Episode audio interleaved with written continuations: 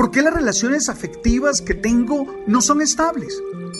Me gusta la asertividad porque nos invita a la prudencia, que lo que debe motivar nuestra palabra es siempre el amor. Eres tú. Y eso ya es la base para salir a conquistar muchas metas, para luchar por dar una mejor versión y disfrutar la vida de manera plena. Tú sabes.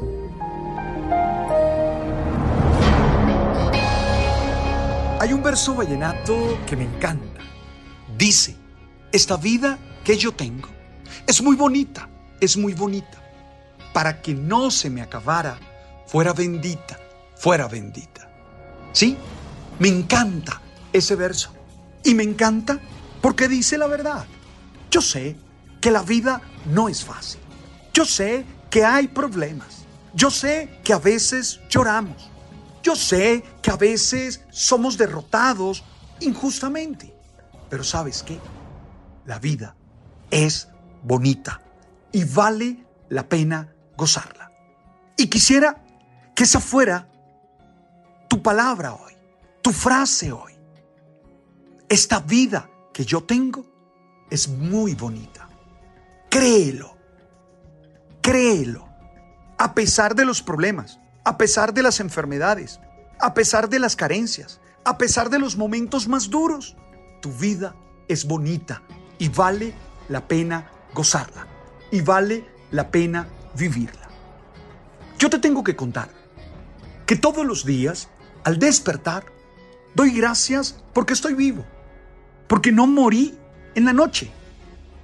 Cuando abro los ojos, después de que ese despertador ha sonado y sonado y sonado, y tengo que salir corriendo para ese trabajo de madrugada que tengo en ese programa de televisión, yo doy gracias porque digo, tanta gente murió anoche y yo no, estoy vivo.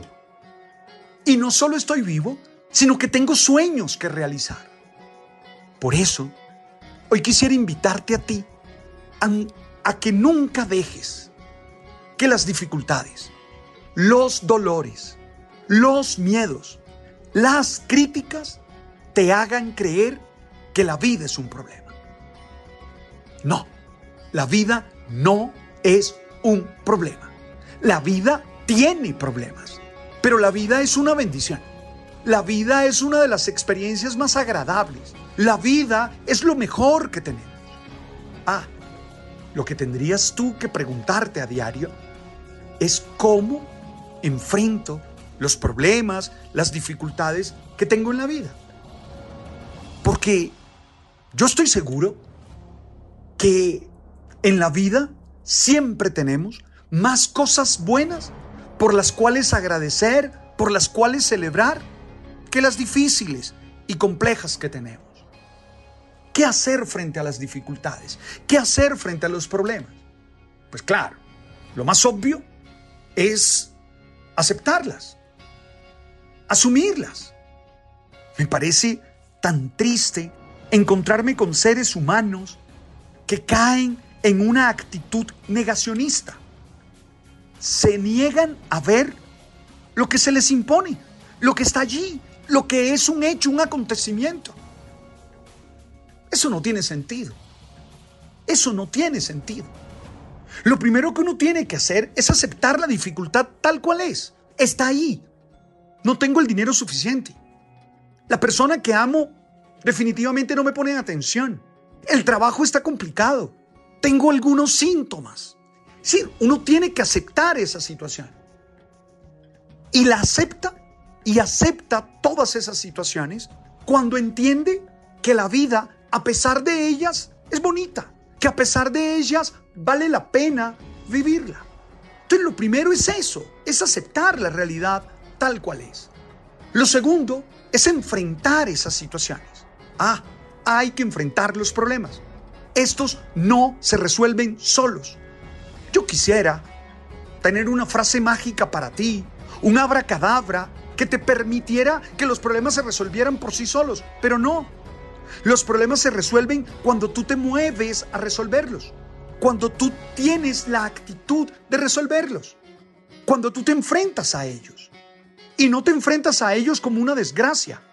Te enfrentas a ellos como lo que son maestros de vida, como lo que son lecciones para aprender, como lo que son entrenamientos para ser más fuertes, como lo que son posibilidades de crecimiento. Ahora, ¿cómo los enfrento? ¿Cómo los enfrentas? Yo creo que con inteligencia y con responsabilidad. Con inteligencia y con responsabilidad. Yo sí creo que esas son dos habilidades necesarias. Hay que ser inteligentes. Y cuando hablo de inteligencia, hablo de todas las inteligencias.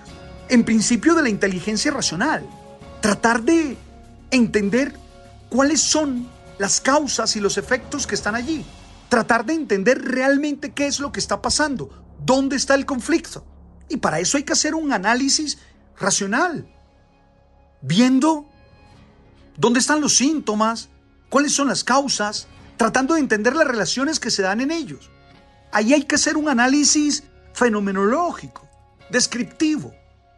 Pero dos, se necesita la inteligencia emocional para saber gestionar las emociones, porque esos problemas ocasionan reacciones emocionales en nosotros. Y no podemos dejar que esas reacciones emocionales nos lleven a cualquier lado o nos hagan tomar cualquier decisión. No, es necesario, con tranquilidad, con serenidad, gestionar esas emociones, aceptarlas, acogerlas y tratar de expresarlas de la mejor manera. Pero también hay una inteligencia espiritual que tiene que ver con esa capacidad de encontrarle sentido a la vida toda, aún en medio del agujero, en medio del hueco en el que puedes estar. La inteligencia emocional te pide entender la vida como un todo, como un proyecto, no entenderla simplemente como la suma de actos. Ah, y con responsabilidad, con mucha responsabilidad.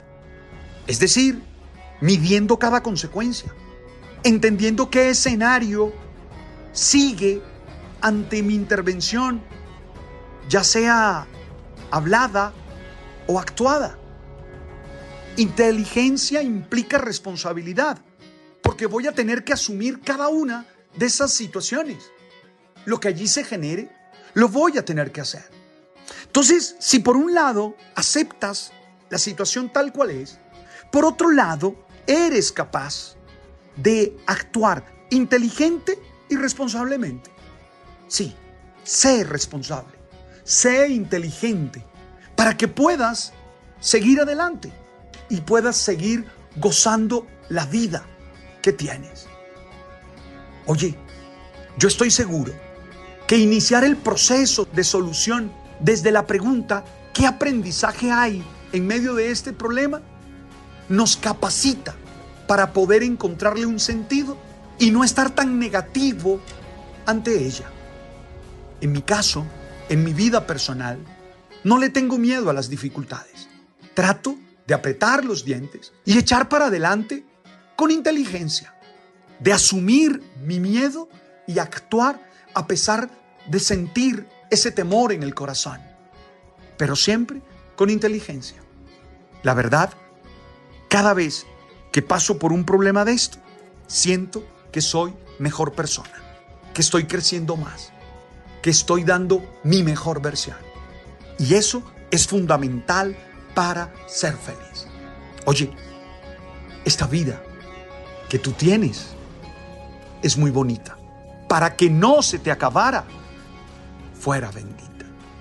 No olvides que este episodio puedes compartirlo con muchos amigos y que siempre estamos ahí en Apple, en Deezer y en Spotify.